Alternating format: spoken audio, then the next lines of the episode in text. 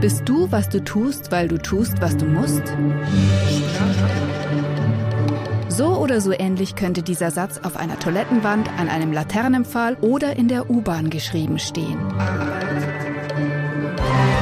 Was der potenzielle Poet weiter erdacht haben könnte, werden wir leider nie erfahren, denn mit dem Menschenstrom sind wir abgetrieben im Rausch der Informationsgeschwindigkeit.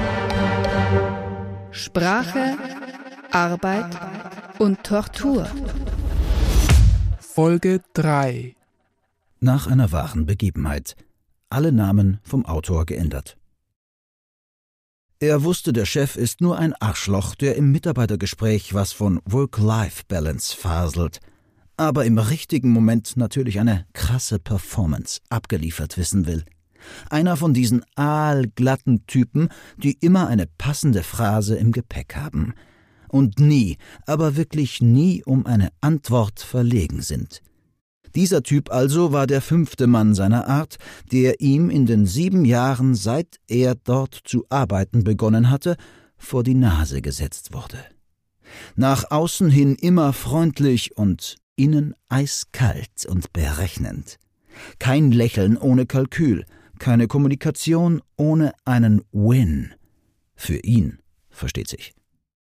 Doch dieses Mal war irgendetwas anders. Jules kam nicht darauf, was es sein könnte, und das zermürbte ihn. Er war sich immer sicher gewesen, dass er solche Typen gut einschätzen konnte.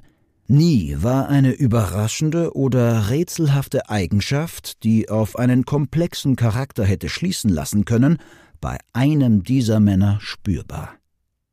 Die erste Auffälligkeit war die Tatsache, dass der Chef in E-Mails ganze Sätze schrieb und auch vor Grußworten und Höflichkeitsfloskeln nicht zurückschreckte. Jules war fassungslos. Beim ersten Liebe alle E-Mail, das an den inneren Kreis des Teams gerichtet war, nahm er es noch nicht ernst. Er war zwar sehr überrascht von der Tatsache, dass er nun einen Chef hatte, der nicht diese unsägliche, Liebe alle Phrase in die Tastatur hackte, sondern tatsächlich ein grundsolides, verehrtes Team geschrieben hatte, konnte sich aber noch nicht vorstellen, dass dies mehr als ein Ausrutscher gewesen sein sollte. Doch dann kam ein zweites, ein drittes und schließlich unzählige E-Mails mit korrekt geschriebenen Vornamen, orthografisch einwandfrei und vor allem, das verstörte Jules am meisten, schien sein neuer Chef nicht nur Ahnung von der Materie zu haben, sondern konnte dies auch klar und verständlich in kurzen, prägnanten Sätzen ausdrücken.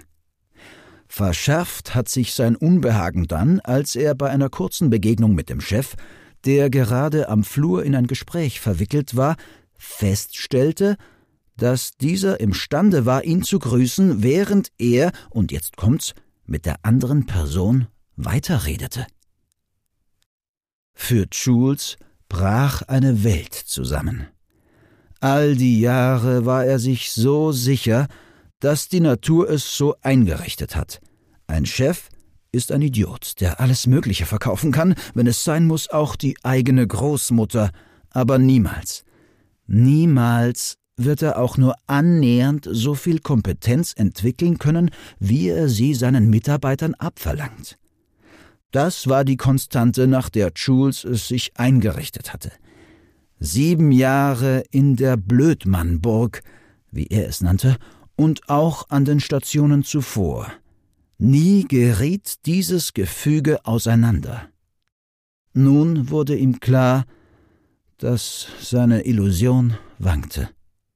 Er konnte es kaum glauben, musste es sich aber schließlich eingestehen und die Konsequenzen ziehen – ein Chef, der einfach nur ein Mensch sein will, nett und zuvorkommend.